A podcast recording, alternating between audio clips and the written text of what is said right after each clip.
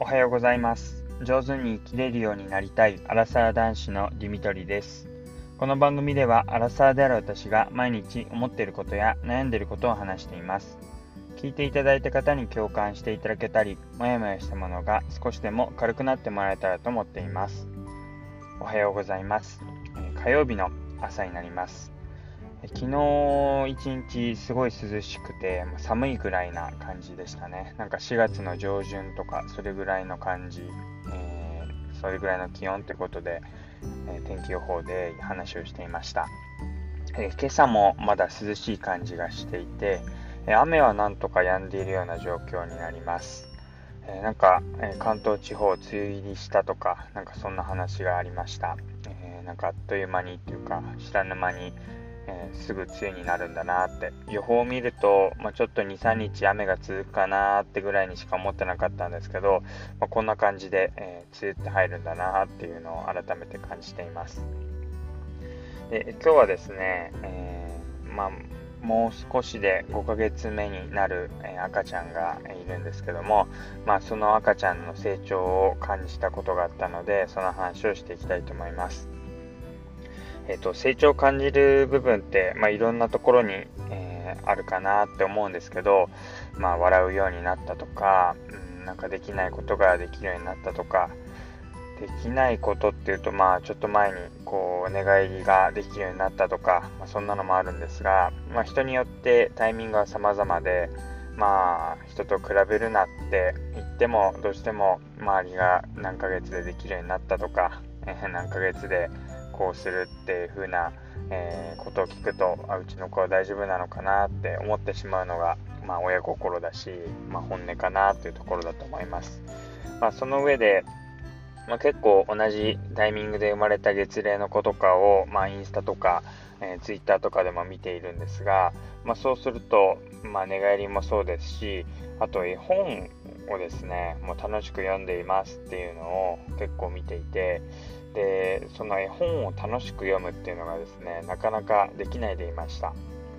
ね、結構図書館で、まあ、有名な、え結構子供に人気って言われてるような絵本を、まあ、奥さんが借りてくるんですけども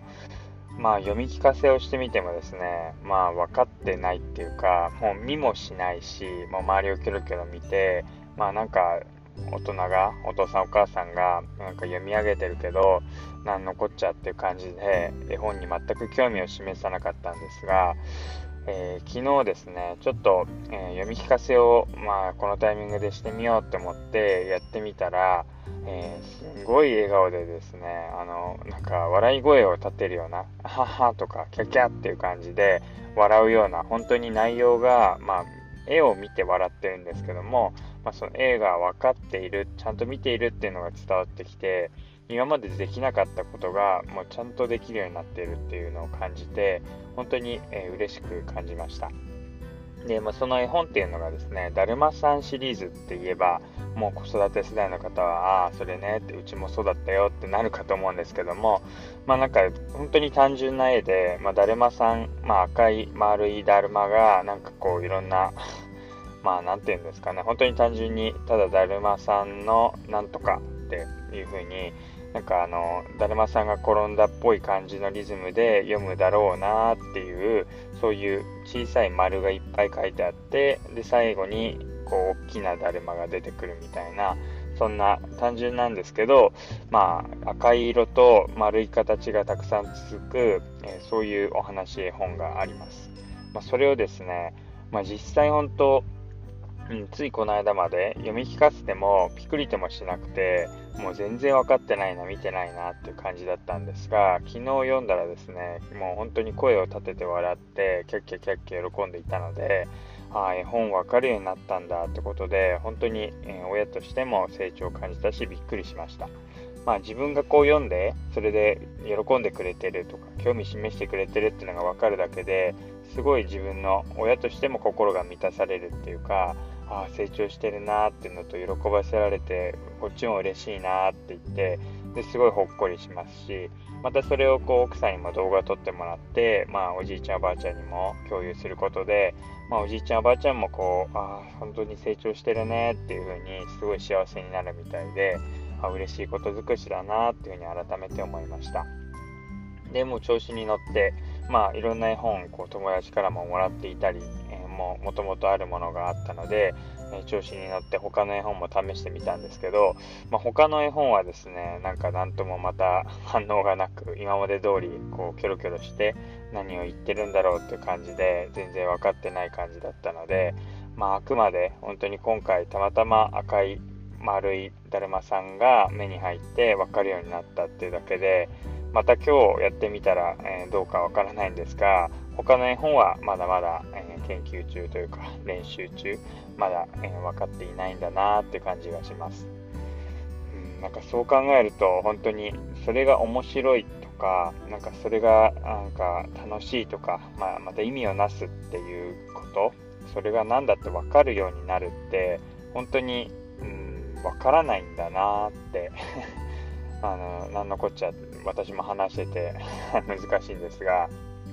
こうそこにあるとかそれはそういう意味だとかもう今大人になるともう当たり前のように、え、考えてこう当たり前に感じてますけど初めての人にとってはそれがもう何かっていうことが分からなかったり新しい意味を獲得していくことの連続なわけですよね。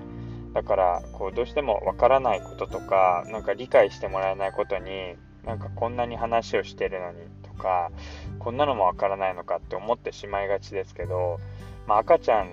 の身になって考えてみると、まあ、初めてだし分かんないよねって。で何回やってても分かんない時もあるよねって、えー、なんかそんな風な優しい気持ちになれたりします。もしかしたらなんか会社とかビジネス用語みたいなことも含めてですね、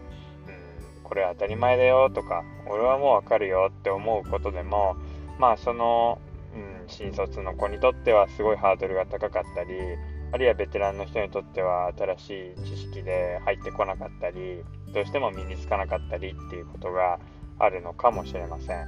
まあ赤ちゃんに考えてやるのは失礼かもしれませんけどでも、うん、なんかそれぐらい優しい気持ちを持ってでも、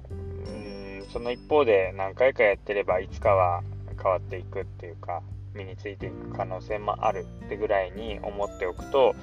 うん、人って変われるかもしれないなってえー、赤ちゃんから、まあ、学ぶことじゃないですけど、まあ、すごい新しい感動とともにそれって人間にとって永遠のテーマというか、えー、それは赤ちゃんだけじゃなくてどの年代にとっても同じことなんじゃないのかななんて思ったりしました。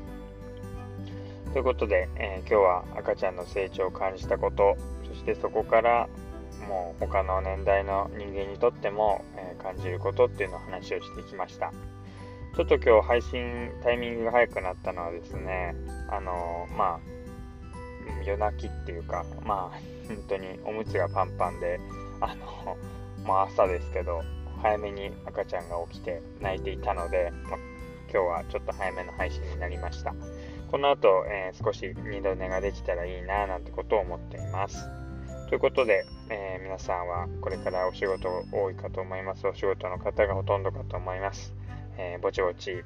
頑張っていきましょう、え、ということで聞いていただいてありがとうございます。またお会いしましょう。